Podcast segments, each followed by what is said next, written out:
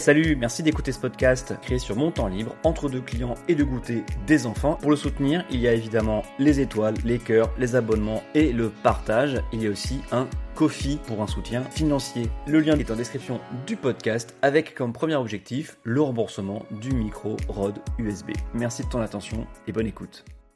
Au niveau de la fiction française, on a eu du bon aussi. Je retiendrai trois longs métrages.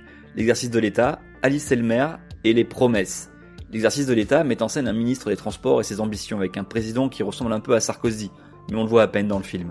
C'est une photographie des petites mesquineries et des grands complots façon billard à trois bandes au plus haut sommet, avec des rappels brutaux sur la condition humaine universelle, vite oubliée, grâce ou à cause du pouvoir. On y voit aussi bien des politiques que des hauts fonctionnaires, pas tous convaincus du bon état de la République et son système. Michel Blanc est génial en directeur de cabinet qui écoute des discours célèbres en prenant son bain. Alice et le maire est plus proche du quotidien. Jouée par Anaïs de Moustier, Alice entre au service du maire de Lyon, joué lui par Fabrice Lucchini, qui a aussi les ambitions de diriger le PS. Et ensuite, qui sait, la présidentielle, l'Elysée.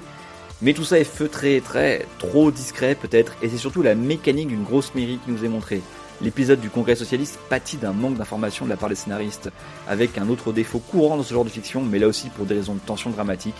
Les personnages principaux découvrent les résultats électoraux à la télé, à une époque où les sondages sous embargo circulent par SMS et autres messageries dès 17h le jour du scrutin, vous imaginez bien qu'un leader de motion au PS n'attend pas que France 2 donne les résultats de son propre congrès.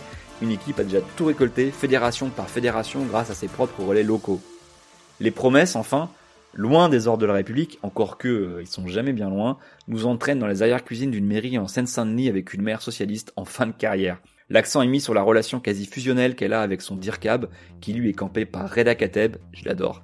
Les ambitions contradictoires, les trahisons petites et grandes et le sentiment d'œuvrer pour quelque chose qui nous dépasse, l'envie de laisser sa marque sur l'histoire, même la petite, même la locale. Les promesses, tout comme Alice et le maire, est un superbe hommage aussi au travail des assistants d'élus, ces travailleurs un peu cachés mais indispensables à la bonne marge des institutions et du travail des élus.